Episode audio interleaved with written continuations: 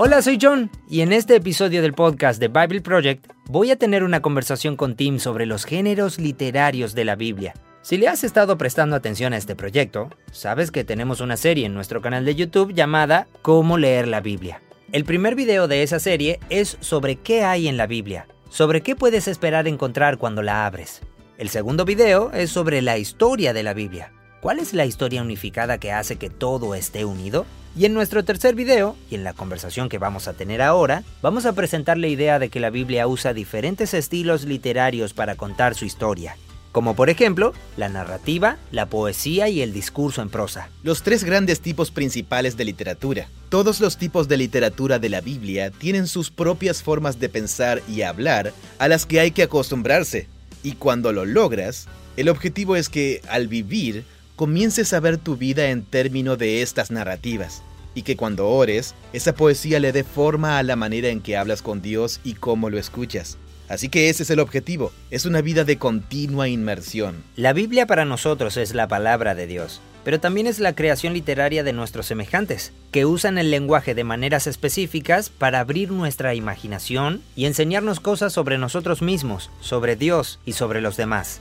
Gracias por escucharnos. Aquí vamos.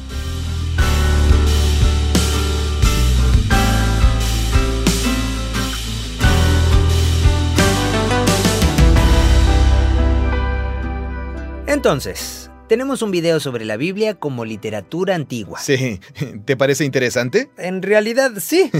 El primer video. Sí. ¿Qué es la Biblia?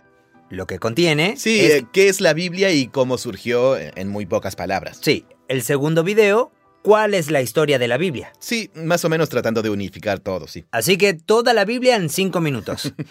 este de ahora da un paso atrás y dice, hay un montón de tipos de literatura en la Biblia. Sí.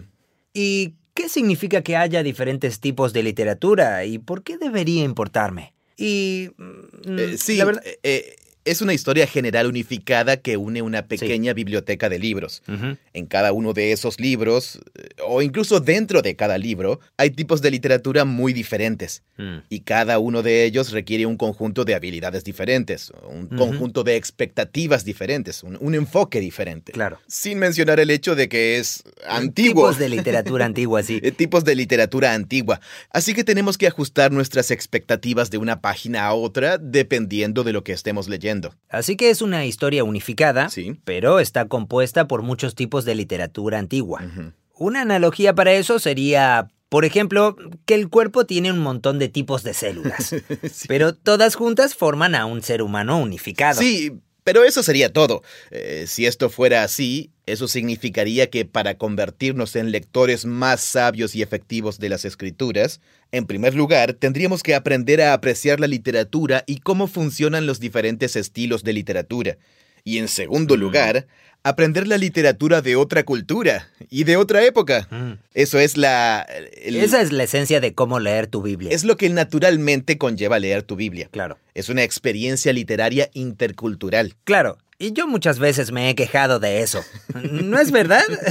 sí, eh, eh, esta es otra forma de decir, de manera quizás demasiado rebuscada, simplemente describir por qué la Biblia es difícil de leer y por qué plantea tantas dificultades a los lectores modernos. Claro. Sí, ¿por qué Dios no nos cargó la Biblia a la cabeza a lo Matrix en lugar de que nosotros tuviéramos que aprender literatura? Ya hemos bromeado sobre esto antes. Eh, te estoy mirando aquí en la sala de grabación y tienes puestos unos auriculares enormes.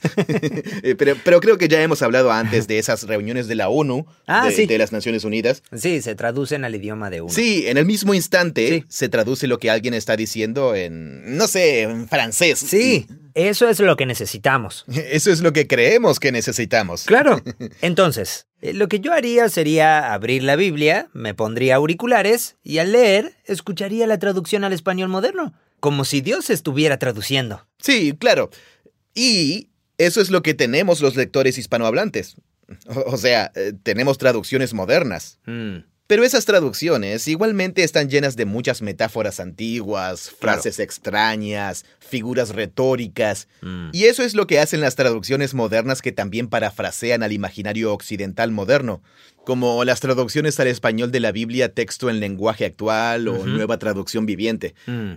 E- Esa es una noble tarea. Es excelente leer esas traducciones porque te hacen pensar en tu propio idioma y con tus propias imágenes. Mm. Sin embargo, Eh, el... Sí, pero ¿puedo detenerte? Sí, claro. Eh, las traducciones eh, te ayudan a traducir del hebreo o el griego al español, Sí. pero no te dicen, oye, este es el tipo de literatura presente en Mm, este texto y es por esto que es importante que sepas qué tipo de literatura Claro. estás leyendo. Sí, tú tienes que desarrollar ese conjunto de habilidades, Exacto. ya sea leyendo, creo yo, las versiones modernas en español, o si aprendes hebreo y griego, de todas maneras aún tienes que aprender Todavía falta, a, sí, a ajustar tus expectativas y saber en qué enfocarte según los diferentes tipos de literatura. Yo nunca aprendí eso al crecer en la iglesia. Mm. Nunca hablamos de eso. Sí, no. Nosotros nos conocimos en la universidad, donde tomábamos clases. Sí, y esa fue la primera vez que pensamos en géneros literarios. Sí, tuvimos que ir a una universidad que tenía un programa en un departamento dedicado a la literatura bíblica cual. para que fuéramos expuestos por primera vez. Pero parece algo que tendría que ser de sentido común. Claro, cierto. Entonces yo... eh, Te voy a dar una metáfora, porque creo que podría ayudarnos a organizar la conversación mientras continuamos. Ok, Piensa en lo que es un gran supermercado en la cultura moderna. bien. Uno entra a esos lugares enormes y hay un principio de organización. Sí, ¿sabes por qué ponen la leche en la parte trasera? Lo hacen a propósito. Todas las cosas frescas, la leche y los huevos, Ah, sí, sí, sí. están en la parte de atrás. Para que tengas que caminar por todo el súper. Amigo, tienes que pasar frente a los doritos. tienes que atravesar un pasillo o tienes que hacer todo el recorrido y luego estás en el centro del mercado. Solo para hacerte comprar helado cuando quieres llegar a donde están los huevos. Nunca había pensado en eso. Eh, bueno, ahí lo tienes. Sí, estos edificios grandes están llenos de muchos elementos individuales, pero tienen una lógica clara Sí, y una organización. Estaba pensando de manera más amplia en que juntan los productos lácteos y al parecer en la parte posterior. En la parte de atrás, ¿no? sí, eh, eh, pero los agrupan como por productos. Claro. Lácteos como yogur, leche, queso, Sí. productos agrícolas, frutas y verduras que crecen en la tierra o de las plantas, pero son tipos de plantas muy diferentes. Sí. La carne, el mostrador de la carne. Pero piensa en... Me acuerdo que cuando era joven me di cuenta de que el pan, la mermelada y la mantequilla estaban en un mismo pasillo. Mm, inteligente. Y luego cuando me hice mayor, cuando era estudiante y estudiaba en el extranjero, me di cuenta de que, ah, eso es algo muy nuestro. Mm, cierto. Tostadas con manteca y mermelada. Uno va a las tiendas de comestibles en otras culturas Sí, y sí, la sí. experiencia es una locura. sí, totalmente. El pasillo del pan con manteca y mermelada es una cosa cultural única. Sí, claro. Así que tenemos eso por un lado. En segundo lugar, digamos que vas a entrar a uno nuevo. Por lo general vas a cualquier Sí, supermercado. supermercado como Walmart, el Corte Inglés o Carrefour. sí, claro, esas firmas con más presencia en diferentes partes de América Latina o Lo España. cual es muy confuso, porque en alguno de ellos tienen la sección orgánica donde tienen de todo y también tienen la parte normal. La cual es un pequeño mini universo organizado en sí mismo, la sección orgánica. También tienen el resto de todo. Mm, Totalmente, sí. Literalmente hay como tres lugares en los que se podrían encontrar huevos. O, o tres sitios donde podrías encontrar yogurt. sí, es súper confuso. Ah, el supermercado que queda cerca de casa es así. Pe- Pero de todos modos me encanta el supermercado de mi barrio. Absolutamente sí. Eh, Así que sí, eh, todos están organizados de manera ligeramente diferente. Y cuando vas a un supermercado nuevo, digamos que estás buscando algo para comer, lo que sea, eh, vas a invitar a amigos a ver películas y lo que buscas, vas revisando, recorriendo muchísimo si no puedes ver los carteles. Pero imagina que lo que realmente estás buscando son papas fritas. Ok. Y en el momento en que ves Doritos, se encienden en tu imaginación todas las cosas que se supone que podrías encontrar en ese pasillo. Ok. Así que si los Doritos están ahí, oh, allí también va a estar... El eh, guacamole. Va a estar el guacamole, porque a- allí también van a estar los chips de tortilla. Sí. Y va a estar el agua saborizada, los jugos, van a estar gaseosas, refrescos. Mm, Sí. El punto es que cuando estás lo suficientemente familiarizado con el funcionamiento de las tiendas de comestibles, solo tienes que ver un artículo y eso activa todas tus expectativas de qué vas a buscar en ese pasillo. Mm, Entonces la pregunta es, ¿Cómo aprendiste todo esto? Mm, cierto. Ciertamente no lo aprendimos en la escuela. No. no hubo ninguna... Yo todavía sigo aprendiendo eso hasta la fecha. Totalmente. No salgo de sí. compras con suficiente frecuencia. Lo detesto, amigo. O sea, entro a una tienda y digo, dulce de leche, ¿dónde está el dulce de leche? Y paso media hora buscando. Sí, te entiendo totalmente. Sí. Eh, Ese es un buen ejemplo de estar en un territorio desconocido y no saber dónde buscar algo Claro. o qué buscar en un lugar. Mm. Pero para los entrenados... Sí, la persona que va al supermercado todas las semanas. Sí, totalmente. Solo le lleva... eh, mm, Sí, se da cuenta enseguida. Se da cuenta enseguida simplemente estando en el supermercado. Y podríamos pensar en un millón de analogías, pero para mí creo que esta es útil. Así es exactamente cómo uno se siente al abrir la Biblia. Mm. Estamos entrando en el supermercado de otra cultura. sí. Wow, lo cual es una locura. Es abrumador. Recuerdo que me gustaba ir a un supermercado asiático. Sí, o como cuando yo vivía en Jerusalén. Uno y- dice, ¿qué es esto? Sí, cuando uno iba a los mercados y todo cambiaba dependiendo de si iba a un supermercado árabe palestino Mm. o a un supermercado israelí. Y, y depende, porque Israel es moderno, eh, es una mezcla de personas de todo tipo, Mm. así que es más como uno ruso-israelí o uno español, mediterráneo, todos son diferentes. En fin, sí. eh, En algunas ciudades de América Latina o de España podemos tener experiencias interculturales al ir a diferentes Sí, supermercados. incluso dentro de diferentes ciudades. Así que leer la Biblia es así. Ok. Estoy convencido de eso. Eh, así que ese supermercado tiene una organización interna muy deliberada. Mm, pero no siempre la entiendes. Sí, cuando estás en el supermercado mediterráneo, israelí o griego, y recorres un pasillo y ves tahini, Mm, eso debería desencadenar un montón de cosas relacionadas. claro. Ah, ahí es donde voy a encontrar el hummus. Mm. Aquí es donde voy a encontrar lo que sea, esto o aquello. Mm. Leer la Biblia es exactamente lo mismo. Cuando comienzo a leer, por ejemplo, el libro de Jeremías, la escena inicial es una especie de narrativa y al mismo tiempo una especie de poesía. Mm. Pero es el llamado de un profeta y el profeta comienza a objetar. Ay, soy demasiado joven, no soy muy buen orador. Y es como ver el Tajini y decir, ah, ya sé lo que estoy leyendo. Estoy leyendo la historia de un llamado profético. Y todos estos tipos de literatura similares en la Biblia hebrea comienzan a encenderse. Y entonces comienzas a buscar cosas. Eh, Y recuerdas, ah, sí, esto es como Éxodo 3 y 4, la historia de la zarza ardiente. Ah. Ah, sí, exactamente fue lo que le sucedió a Gedeón cuando el ángel se le apareció. Así que es aprender que cuando abro un salmo y el salmo comienza, Oh Señor, escucha mi clamor, no te alejes de mí, me estoy hundiendo en el pozo, entonces dices, ah, sí, Salmo 3, Salmo 7, Salmo 13, Al ver la frase escucha mi clamor, eso. es como cuando ves los doritos en el pasillo. Sí, y- totalmente. Y dices, ah, estoy en ese pasillo. Sí, sí, sí, sí, así es. Los autores bíblicos tenían a su disposición una gran variedad de tipos de literatura, diferentes productos alimenticios, Mm, diferentes artículos literarios en los estantes y todos estaban conectados. Técnicas literarias. Técnicas literarias. Mm. Por este motivo, aprender realmente a leer la Biblia es aprender a familiarizarse con el supermercado Ah, interesante. y cómo encontrar los artículos. Mm. Y también qué expectativas tener. En el momento en que veo los doritos o que veo los huevos orgánicos Mm. en lugar de los huevos normales, de repente tengo un menú desplegable en mi cabeza como, bueno, busca esto, busca esto, recuerda la última vez que estuviste aquí, busca Mm. aquí, Ujú. comparemos. Así que es eso. Mm. Es como aculturarse a un entorno diferente que tiene un sistema muy bien pensado para comunicarse contigo. Ok. Pero tienes que pasar tiempo allí. Bueno, entonces supongo que eso significa que si alguna vez rompes las reglas intencionalmente, Ah, sí, cierto. eso se convierte en un enorme... Estás en el pasillo de los bocadillos o snack y hay un pequeño freezer de alimentos congelados y dices, eso nunca sucede. ¿Qué hace aquí este congelador? Sí, correcto.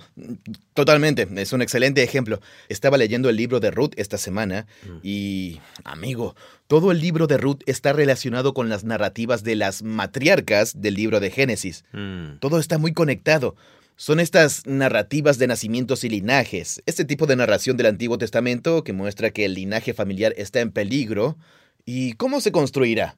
¿Mm? Mm. Por lo general en Génesis es por medio de mujeres de carácter eh, poco honorable eh, o que eran engañosas y maquinadoras y por medio de sus engaños y maquinaciones... lo- ¿Como Raab? O... Ah, Raab no es engañadora. No, Ella no era como, como Raquel y Lea.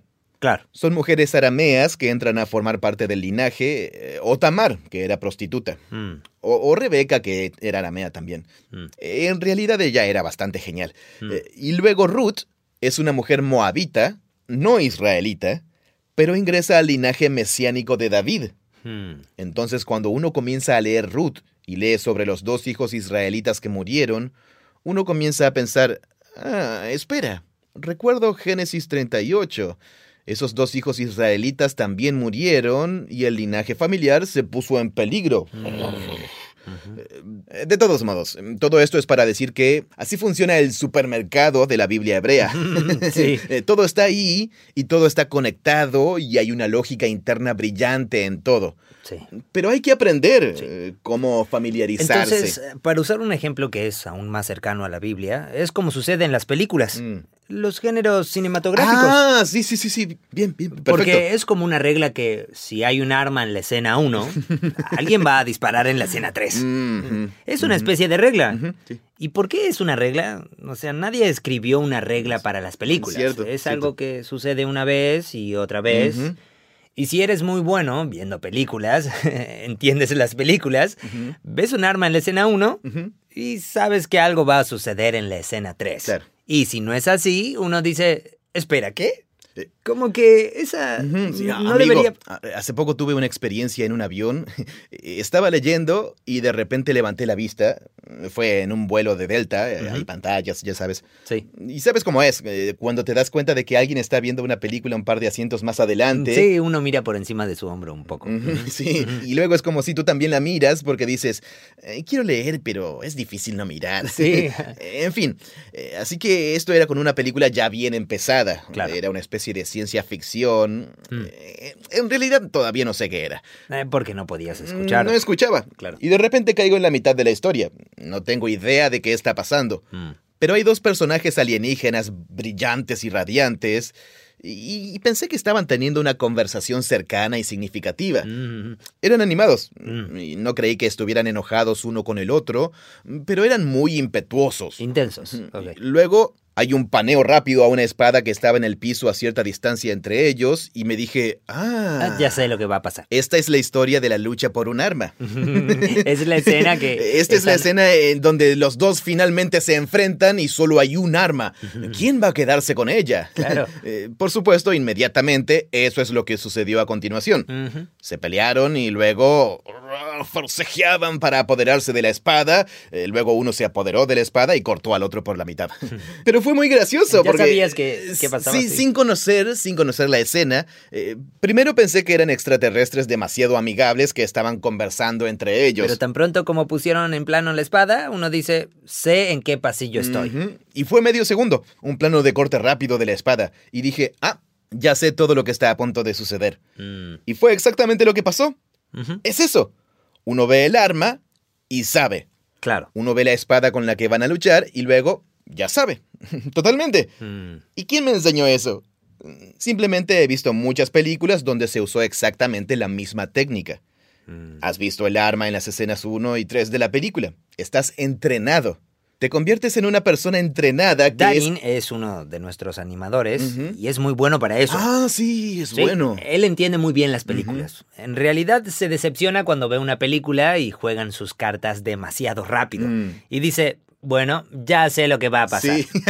Es como si tuvieras que ser más sutil para que el verdadero cinéfilo aprecie lo que estás haciendo. Sí. Tienes que ser cada vez más sutil. Pero no abandonas las reglas, solo te vuelves más sutil. Sí, te vuelves más sutil, sí. Y luego como lector o espectador... Eso eh, nos lleva otra vez a la genialidad literaria, Sí. que es cuando te vuelves cada vez más experto con las herramientas que tienes a disposición. Te vuelves más sutil, lo que hace que sea aún más difícil apreciarlo a primera vista. Mm. ¿Crees que eso se aplica a la Biblia? Eh, dilo otra vez.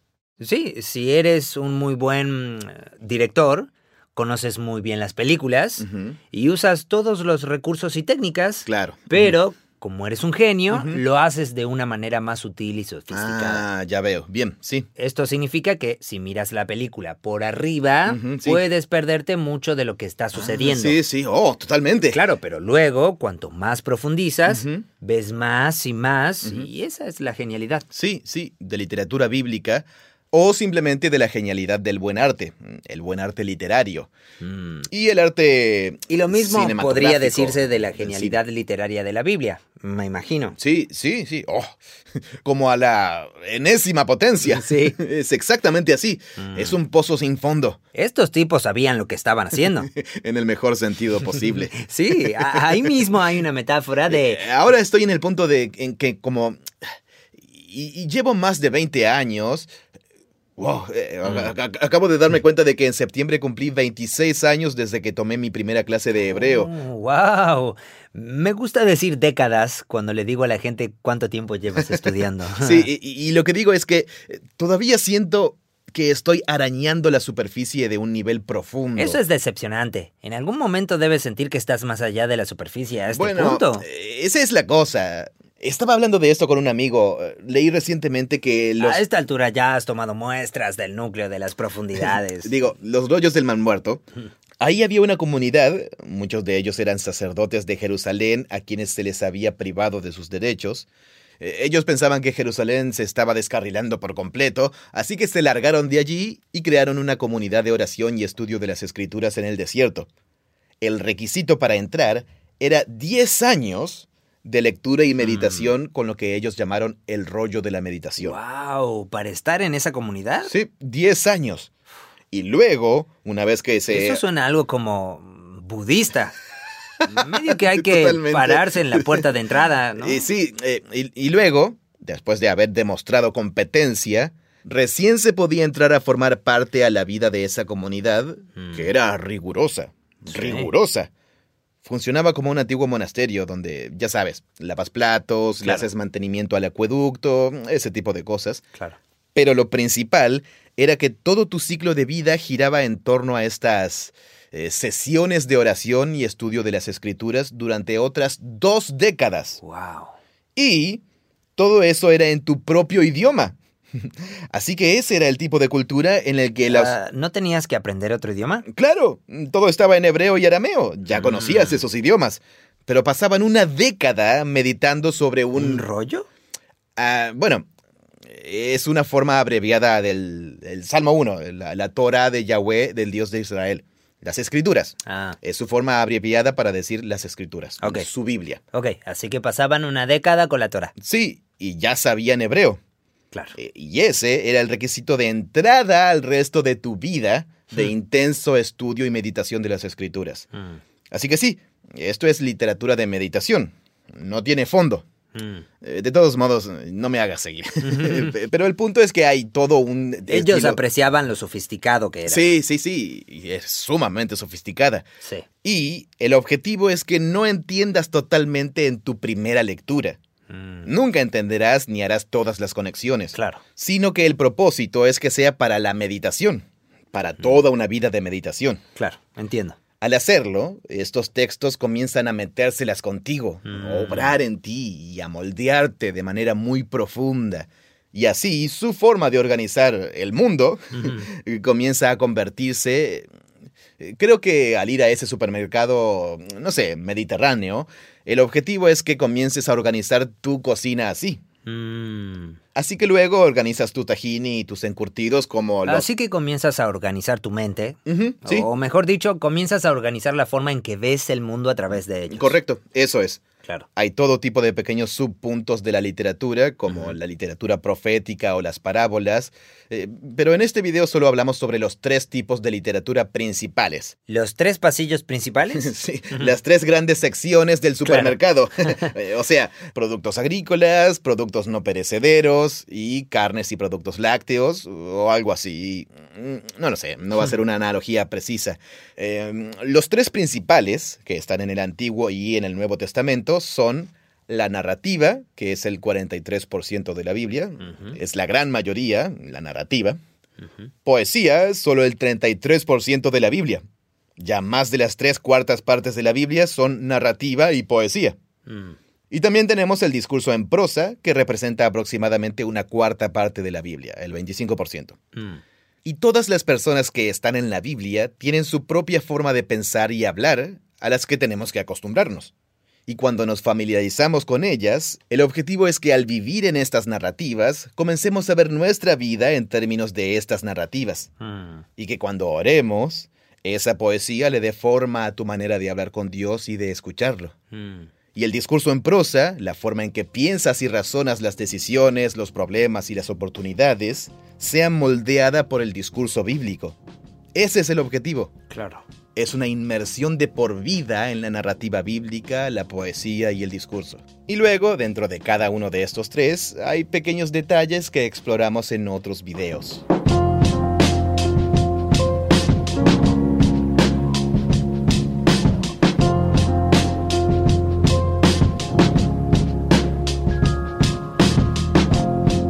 Aquí hay otra forma de pensar sobre el tema. Piensa en términos de relaciones. Ok. Aquí tengo una larga cita de C.S. Lewis. Eh, piensa en las relaciones. Las relaciones más formativas de nuestras vidas son aquellas en las que las personas son como nosotros. Mm. En realidad, a lo largo de nuestras vidas nos gusta juntarnos con personas que son como nosotros porque es menos arriesgado Claro. y, y tenemos intereses comunes, etc. Sí. Pero las relaciones formativas tienden a ser con personas que, aunque son similares, tienen algo muy diferente y enriquecen nuestra vida, Mm. debido a esa diferencia. Ese fue un punto que C.S. Lewis mencionó sobre la lectura de literatura hace décadas. Ujú. En, sí, 1961 escribió un libro llamado Un experimento de la crítica literaria, Mm. publicado por la Universidad de Cambridge en 1961, pero yo creo que lo escribió mucho antes. Ok. Su punto aquí es que leer buena literatura, literatura bíblica, o en este caso, él no está hablando de la Biblia, eh, lo que hace es traer a personas nuevas y muy diferentes a tu vida, para que aprendas sobre la historia de su experiencia y comiences a ver la vida de manera más rica por medio de su experiencia. Mm. Em, igual que ir al supermercado de otro... Sí, por eso es que la gente viaja. Sí, por eso es que la gente viaja, exacto. Sí, o así debería ser. Mm. Eh, tal vez viajas y simplemente vas a una tienda de comida de tu propia cultura. Sí, eh, eh, los viajes interculturales son una experiencia enriquecedora que amplía el horizonte. Y en miniatura, así es como se forman nuevas relaciones con otras personas. Sí. Es otra cultura de esa vida y experiencia humana. Mm. Así es como lo expresa C.S. Lewis, y por qué aprender a leer tipos de literatura nuevos y diferentes es en realidad una forma muy importante de ampliar nuestra humanidad. Mm. Así es como él lo expresa. Claro. Y he adaptado ligeramente la cita aquí. O, o sea, él lo escribió hace medio siglo con modismos británicos. ¿La tradujiste? Es- sí, pero la modifiqué ligeramente para que el español sea un poco más comprensible. Ah, ok.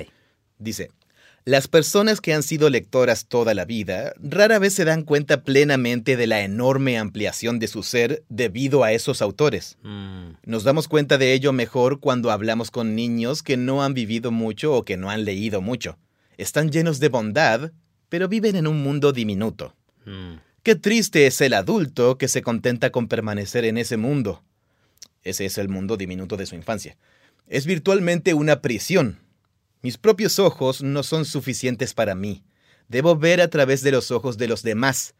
La realidad, incluso vista a través de los ojos de muchos, no es suficiente. También debo ver lo que otros han inventado. En otras palabras, está diciendo, simplemente no quiero escuchar la experiencia histórica a través de la literatura de otras personas. También quiero la imaginativa. Él quiere ficción Claro. y ciencia ficción. Él Mm. quiere ver realidades alternativas que se han inventado. Claro. Y luego dice esto, lamento que los animales no puedan escribir libros. Con mucho gusto aprendería qué cara le presentan las cosas a un ratón. ¿Qué caras le presentan las cosas? ¿Qué cara... eh, ah, sí, lo ves, te dije, modismos británicos. Mm. Sí, con mucho gusto aprendería qué cara le presentan las cosas a un ratón o a una abeja. ¿Qué cara? Eh, cara, eh, o sea, se refiere a las cosas que se le presentan a un ratón o a una abeja. ¿Qué cara? Mm. ¿Qué ven ellos? ¿Cuál es su visión del mundo? Sí, ¿cuál es su visión de las cosas? Ah, ok. Sigue diciendo, aún con mayor alegría percibiría el mundo de los olores que está cargado con toda la información y emoción que conlleva para un perro. oh, amigo, totalmente. Alguien me acaba de decir que una buena forma de pensar sobre cómo huele un perro es la forma en que percibimos los colores visualmente. Ah, sí, sí, sí, y sí. podemos distinguir fácilmente entre los colores y los matices de los colores. Así es como huele un perro. Mm. Ellos huelen colores. Wow, ¿te imaginas? Eso sería genial. Sí. Supongo que algunos fabricantes de vino también hacen eso. Así que Luis se lamenta, Porque los perros no escriben. porque los perros no pueden escribir libros sobre su experiencia. Eso le ayudaría a uno a entender más. Sí, eh, esto es genial. Esta es una conclusión general. Él dice, al leer excelente literatura, me convierto en mil humanos, Hmm. pero sigo siendo yo mismo. Como el cielo nocturno de un poema griego, Hmm. veo con una mirada de ojos, pero sigo siendo yo quien ve. Aquí, como en la adoración, el amor, en la acción moral, en el saber, voy más allá de mí mismo y nunca soy más yo mismo que cuando lo hago. Luis es un buen escritor. Sí. Sí. Eh, su punto es que la literatura es, en realidad, la forma más fácil de ampliar nuestra humanidad porque nos abrimos a formas nuevas y diferentes de experimentar el mundo. Hmm. Es un argumento para leer solo literatura, de la cual la literatura bíblica es una de las colecciones de literatura más importantes y formadoras de la historia de la humanidad. Entiendo. Estás diciendo que como ser humano debería estar intensamente interesado en la literatura para ser un humano trascendente, para ser alguien que no esté encerrado solo en una pequeña prisión. Mm, Correcto, correcto. Ah. Sí, y superar las brechas y los obstáculos culturales al leer la literatura bíblica es una disciplina muy importante. Mm, Es lo mismo que la disciplina de simplemente entablar relaciones saludables con personas que son diferentes a mí. mm. Es exactamente el mismo tipo de hábito. Para mí esa es una forma muy diferente de... Bueno, es una forma liberadora e inspiradora de pensar sobre cómo superar las barreras para poder leer la Biblia. Es interesante que en una sociedad más moderna e industrializada, las clases y las habilidades que se priorizan sean las matemáticas y la ciencia y ese tipo de cosas. Mm, sí, sí. Son mucho más prácticas. Y la clase de español, en cambio, es como... "Meh, ya sabes, es importante, pero si estudias la carrera de lengua española, es como... Bueno, buena suerte para ti. Sí, buena suerte para encontrar trabajo con esa carrera. Lo cual es cierto. Mm, Sí, es cierto. Pero en términos de darle forma a uno como humano, Mm, parece que Luis dice que es la disciplina más importante que podemos tener, junto con las relaciones con otras personas y otras cosas que ya sabemos que son importantes Mm. para nuestra humanidad. Y entonces, Sí, eh, lo sí, que yo me... eh, estoy totalmente de acuerdo. Eh, y también hablé de... Bueno, esto es más de... O sea, estuve en la escuela por demasiado tiempo, donde obtuve mi doctorado en la Universidad de Wisconsin. El destino de los cursos de humanidades... Básicamente su presupuesto es... eh, se reduce constantemente. Mm. Es una escuela estatal. eh, Constantemente lo reducen. Y y personalmente creo que esa es una posición muy peligrosa para nuestra cultura. Qué interesante, amigo.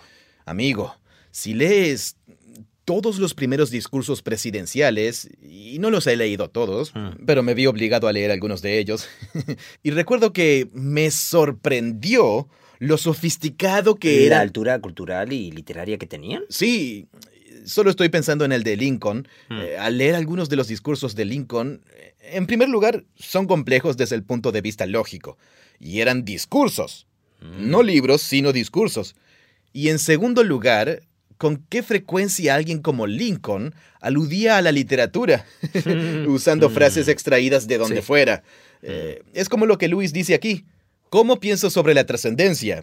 ¿Cómo pienso sobre el amor, las relaciones? ¿Cómo pienso sobre la acción moral? ¿Cuál es la acción correcta? ¿Cómo pienso sobre cómo sé lo que sea? Eh, la literatura, especialmente la narrativa, da forma a todo esto. No es coincidencia que casi la mitad de la Biblia tenga narraciones. Porque eso es lo que la narración te hace. Sí. Le da forma a esas categorías. Sí, sí, totalmente. Bueno, ¿por qué no nos sumergimos en cada una de ellas? Bien. Tengo algunas citas y cosas interesantes sobre Sí, la, sumerjámonos en las tres. sí. la narrativa bíblica, la poesía bíblica y el discurso bíblico. Antes, eh, me gustaría intentar poner en palabras algo que estoy tratando de conectar. Bien. Eh, la literatura es importante, pero el siguiente paso, eh, es decir, bueno, si la Biblia es la palabra de Dios para nosotros, esta literatura es muy importante. Claro. Así que debería estar en la parte superior de la pila para nosotros, aunque esté en un idioma diferente. Sí, es literatura de meditación. Literatura de meditación. Claro. Debería moldearnos más que cualquier otro tipo de literatura, si seguimos a Jesús. Sí, sí, y le ha dado forma a la literatura de nuestra cultura más que cualquier otro tipo de literatura. Claro, sí. Así que sí, incluso si no sigues a Jesús, solo para entender la, La cultura moderna, la sí. cultura moderna. Ah, pero el otro pensamiento fue que me estaba quejando por el hecho de que cuesta mucho trabajo y que desearía que tuviéramos esos auriculares Ah, que sí. tienen cuando traducen en la ONU. Sí. Eh, Pero luego tomas esta cita de Luis y piensas en cómo la literatura te moldea a medida que interactúas con ella. Y ese es un proceso participativo muy activo. Sí, Que- tal cual, sí que lo es. Sí, que si fueras solo un oyente pasivo que usa los auriculares de traducción de la ONU, Sí, no obraría en ti de la misma manera que la exploración Mm. real. cierto. Creo que usaste la expresión te hace cosas. ¿Obra en ti? Sí. ¿Eh? Entonces, tal vez ese sea el valor de que sea un trabajo duro. Sí, correcto. Eh, la literatura en general no es fácil de leer. Mm. La buena literatura. Es participativa. claro. Sí, esa es una excelente forma de decirlo. Y la narrativa y la poesía bíblica, que son más de las tres cuartas partes de la Biblia, Mm. son participativas. Mm. Las narraciones no son... eh, su significado no es evidente a simple vista. ¿Sabes a lo que me refiero, no? Eh, la página 1 plantea un millón de preguntas. Página 2, el jardín del Edén. Hmm. Página 3, una serpiente que habla. Mm. A- Así que nos frustramos porque creemos que una buena narración debería ir al grano. Dime lo que... Sí, claro. Y estamos buscando un cortocircuito al centro de la cosa, que es atraerte a una experiencia Que obra en ti. y en realidad te enseña a leer y a pensar y a hacer preguntas. Mm. Y al hacerlo, estás desarrollando las habilidades para hacer eso en tu propia vida. Mm. Así que te encuentras con una serpiente en una caminata o lo que sea. Te sucede algo aleatorio en tu día que te extraña tanto como leer sobre una serpiente que habla. Pero luego tú, lo- ¿Haces la conexión? sí, comienzas a aprender a hacerte preguntas sobre tu propia vida Mm. cuando haces preguntas sobre estos textos. Claro. Nos están entrenando para que seamos humanos. Mm, sí. Eso es lo que hace la literatura. Y eso es lo que hace la literatura bíblica con esas habilidades de tipo ninja.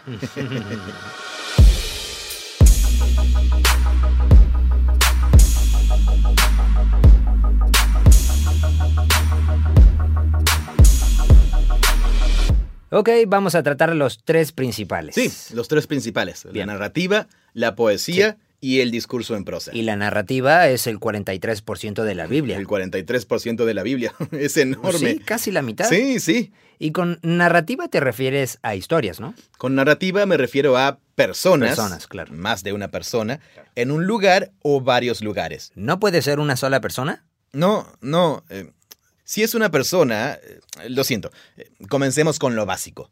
Mm. Una persona en un lugar hace algo que genera conflicto, que se intensifica y eso debe resolverse.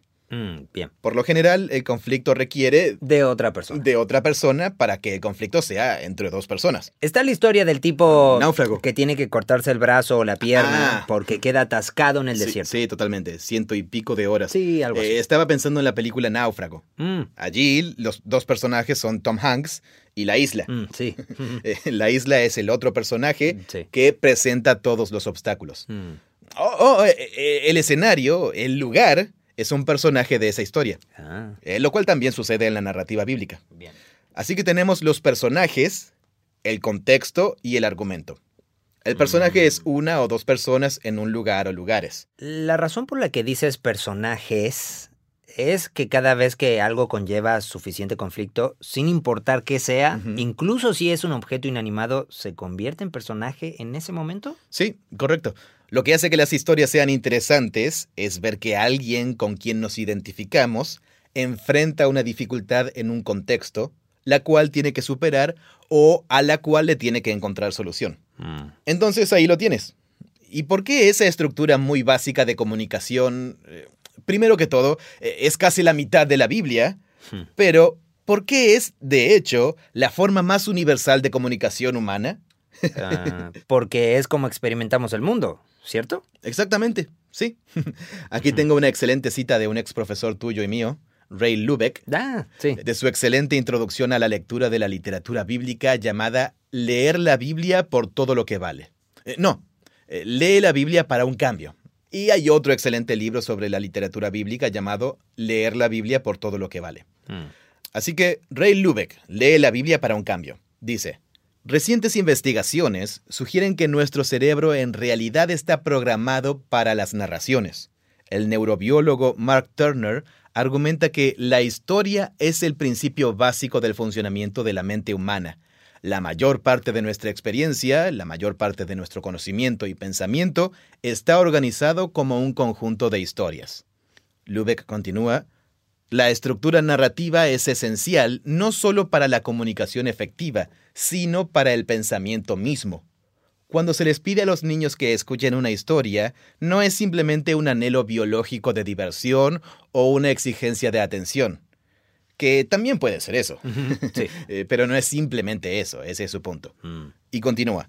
Surge de una necesidad humana genuina de darle sentido a las experiencias dispares de nuestras vidas, y esa necesidad se aborda en la narrativa. Por medio de las historias aprendemos a ver patrones, aprendemos sobre causa y efecto, aprendemos a descubrir las consecuencias de nuestras elecciones, nuestra idea del bien y del mal, y de lo que es más importante o menos valioso en la vida. A todo esto le dan forma las historias que escuchamos y luego vivimos. Entonces sí, no es coincidencia que las historias, tanto las historias más pequeñas como la mega historia en la que las pequeñas se unifican, Mm. Sean la forma básica de comunicación de la Biblia. Desde la primera página hasta la última, literalmente es desde en el principio hasta por los siglos de los siglos.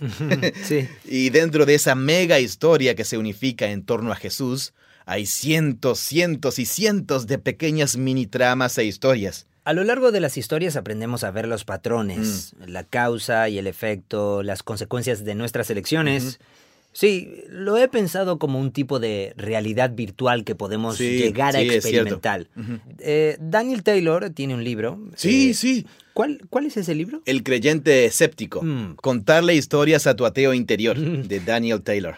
Sí. Muy bueno. Sí, contiene un montón de ensayos pequeños. En uno de ellos, él hace la observación de que la razón por la que nos gusta tanto las Ah, historias sí, sí, sí, es que en realidad anhelamos algo más que una historia. Anhelamos algo más profundo y tenemos ese anhelo como una comezón. Sí. La historia en realidad está rascando esa comezón. Sí. Hay una comezón más profunda. Y, y él llama a esa comezón básicamente, explícame qué está pasando. ¿Por qué estoy aquí? mm, ¿De qué se trata todo esto? Es el por qué. mm. Si realmente das un paso atrás y piensas en ello, estamos en un planeta flotando por el universo. Estamos en una roca espacial. Estamos en una roca espacial que flota alrededor de una bola caliente de gas. Una bola caliente de gas. Conectado con toda una red de bolas calientes de gas que están flotando. Eh, ¿Qué está pasando aquí? ¿Qué estoy haciendo aquí? ¿Y Sí. por qué tengo estos pensamientos y estas emociones? Mm, ¿Por qué eso me irrita y me emociona? mm. ¿Qué es este impulso? ¿Qué es todo esto? ¿Cómo organizo Mis experiencias. todo esto para que tenga sentido? ¿Cómo hago para entender el sentido? Y esa es la comezón que la historia rasca. Sí. Amigo, eh, solo estamos haciendo referencia a libros a diestra y siniestra. Sí. Eh, eso está en las notas aquí. Ah. Eh, después de la cita de Ray Lubeck, un libro informativo muy útil para mí en la universidad que Ray Lubeck me mostró, era sobre la formación de la visión del mundo, sobre cómo aprendemos a entender el sentido.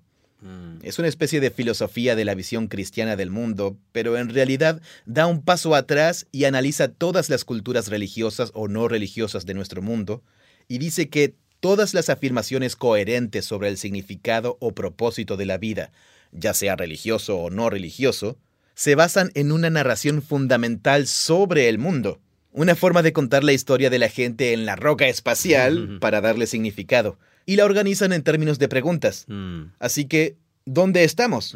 Sí. ¿Qué es real en el mundo? ¿Dónde nos encontramos? Mm. Eso es contexto. Es el contexto. Mm. ¿Quiénes somos? ¿Cuál es la naturaleza y el propósito de los seres humanos?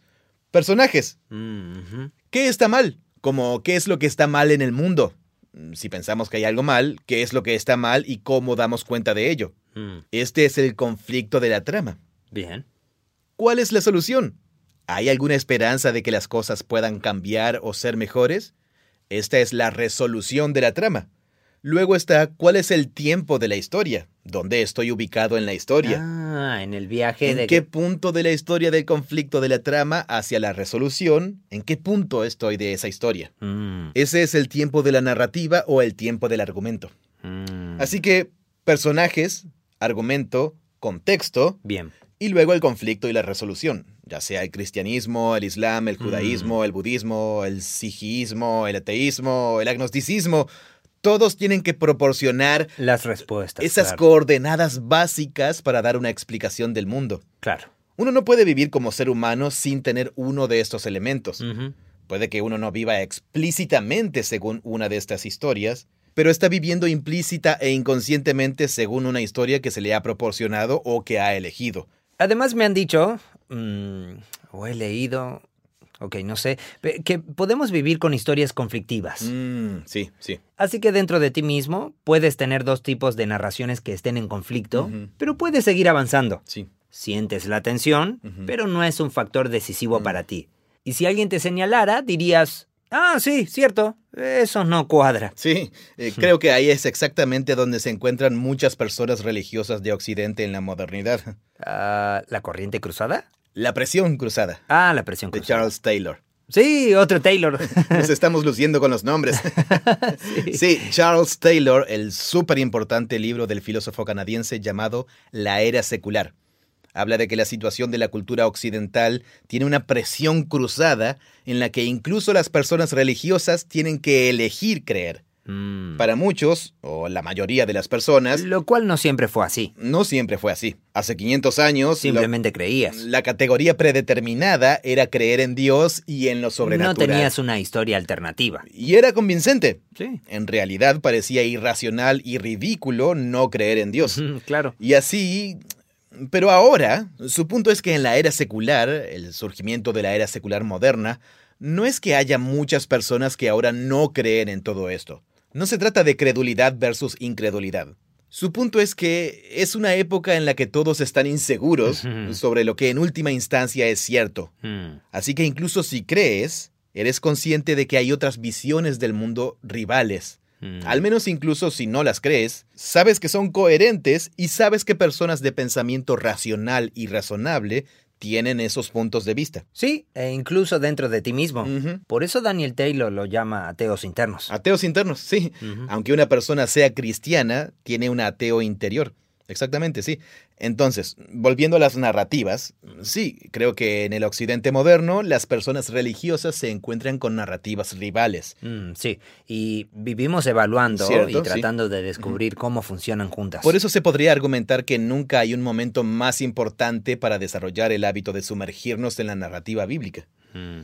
Bueno, solo para decir que si voy a creer en la historia de Jesús, voy a tener que cultivar activa y conscientemente esa creencia. Sí, No me parecerá que sea por defecto. porque las historias por defecto van a ser una historia diferente. Exacto, sí. Lo secular moderno o lo que sea. Sí, lo que sea. Capitalista o consumista. En América Latina está totalmente ligado al capitalismo y la democracia. Depende totalmente de dónde te encuentres. El punto es que tenemos muchas, muchas voces que afirman y ejercen presión sobre nosotros. Así que este es un momento único en la historia en el que tienes que elegir. Ujú.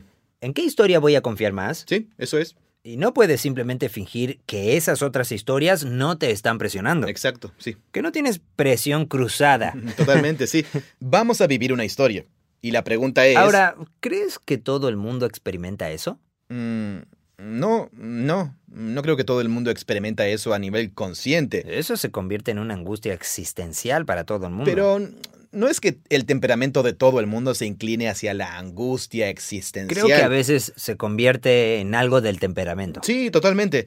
Pero a nivel práctico, todo el mundo toma decisiones en base a un sistema de valores. Cierto. Y esos valores están determinados por una idea de quién soy, dónde estoy, cuál es el problema y cuál es la solución a esos problemas. Mm. Y Bien, em, hay una forma en que me gusta pensar en esto. Es un poco diferente. Tengo curiosidad por saber qué piensas al respecto. Mm, ¿Dónde estamos? mm, Contexto. Es lo mismo. ¿Quiénes somos? Lo tienes aquí. ¿Cuál es la naturaleza del propósito de ser humanos? Me pregunto si podría simplemente condensar todo eso en deseo. hmm, em, ¿Quién soy? ¿Por qué quiero esto? Y también quiero esto. mm, Todos los días me despierto con ciertos deseos que fluctúan. Sí. Eso parece ser como si me redujeras a mí mismo, en cierto modo. Y luego, ¿qué es lo que está mal? Cuando mi deseo encuentra resistencia, mm, ese es el conflicto. Sí, sí. Casi cualquier conflicto podría reducirse a un deseo que encuentra resistencia. Cierto, sí, sí. Esto es lo fascinante. En términos de la literatura antigua, hay mucha literatura antigua de la época de la Biblia que es incluso mucho más antigua que la Biblia. Mm, Nada como el Antiguo Testamento, la Biblia hebrea ha salido del mundo antiguo. claro. Hay una historia sobre la antigua epopeya Gilgamesh. Es toda una historia sobre un tipo que quiere vivir para siempre para superar su mortalidad. Mm, O hay historias antiguas de los egipcios sobre el más allá, el libro de los muertos y ese tipo de cosas. claro. Pero el tamaño, la complejidad y la sofisticación de una cosa enorme como el Antiguo Testamento, la Biblia hebrea, no tiene paralelo en términos de surgir del mundo antiguo. Mm, Y toda la historia comienza con un conflicto en torno al deseo humano. Así que cuando dijiste eso, mm. Y luego nuestro deseo humano de conocer y tener poder. Sí, los cuales son dos deseos básicos. Sí, Conocer y tener poder. conocer y poder influir en los demás y tener poder sobre otros y sobre mi entorno. Esos son deseos de poder muy fuertes con lo que lidiamos. Sí, Eh, también hay otros. sí. Ser conocido es un deseo. Sí, para mí es fascinante que la forma en que se desarrolla la historia no se trate del más allá.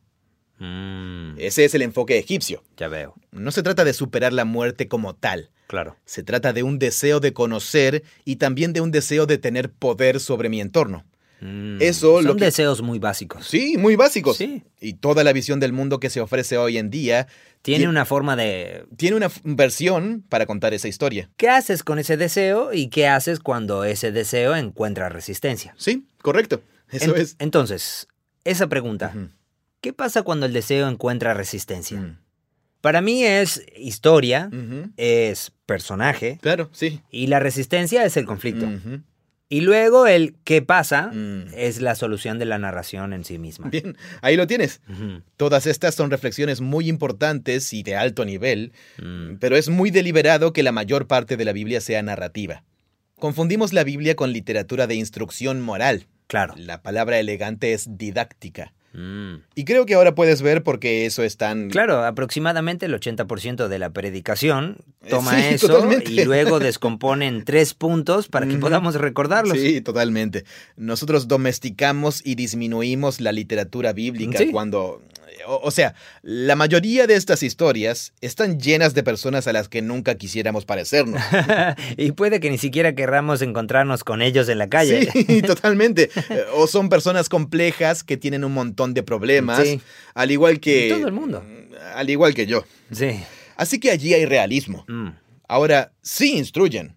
Eso significa la palabra Torah, instrucción o enseñanza. Mm. Sí te instruye, pero en un nivel mucho más profundo. De la forma en que instruyen las historias. En la forma en que las historias te dan forma para que sean historias formativas. Sí.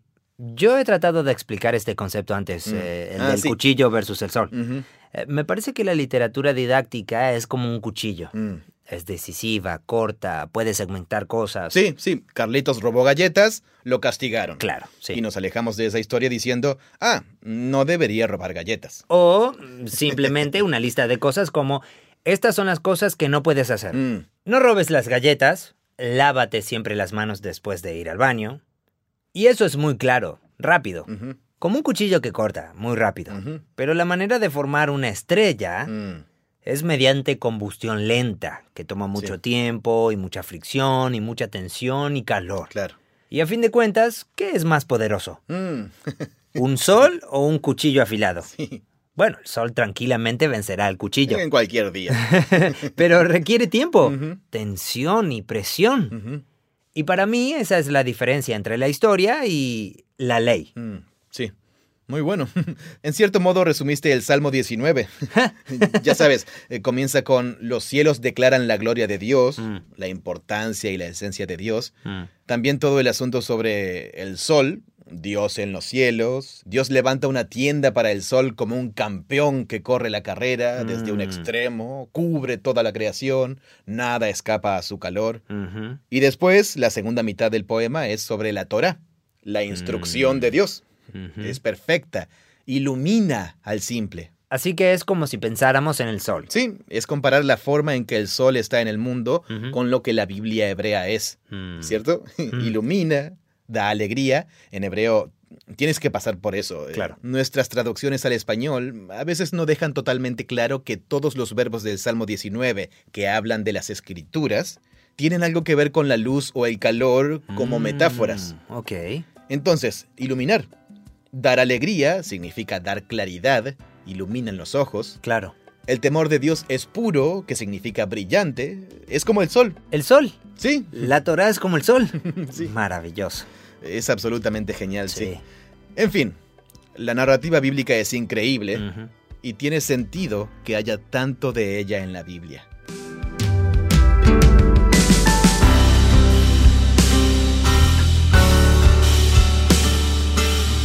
Gracias por escuchar el podcast de Bible Project. Vamos a continuar esta serie y a conversar en detalle sobre los tres tipos de estilos literarios, los grandes grupos, la narrativa, la poesía y el discurso en prosa, y cómo la Biblia usa cada uno de ellos como herramientas para contar una historia unificada que nos guía a Jesús. Gracias a todos los que escuchan este podcast y gracias a quienes apoyan este proyecto. Nos encanta trabajar en ello y no podríamos hacerlo sin ustedes. Pueden obtener más información sobre nuestro proyecto en spa.bibleproject.com. Gracias por ser parte de esto junto a nosotros. Este podcast es producido por Full Voice Studio. Es una versión localizada del podcast de Bible Project originalmente grabado por John Collins y Tim Mackey. Gracias por escucharnos. Hola, soy Yasmín de Argentina. Los recursos de Bible Project me son muy útiles porque soy mamá sola y no tengo muchos momentos para meditar en la palabra de Dios sin interrupciones. Entonces, tanto los podcasts, eh, los videos cortos de YouTube e incluso algunos devocionales me son de mucha utilidad para poder tener eh, más claridad de la Biblia y una meditación que me llene a mi espíritu. Agradezco mucho lo que hacen para que tanto yo como otras personas puedan llenarse de Dios a través de estos recursos. Creemos que la Biblia es una historia unificada que nos guía a Jesús. Bible Project crea recursos gratuitos para ayudarte a experimentar la Biblia. Todo lo que creamos está financiado por generosos benefactores de todo el mundo. Puedes ver toda nuestra biblioteca de podcast, buscar otros recursos y realizar donaciones en nuestra página web SPA bibleproject.com.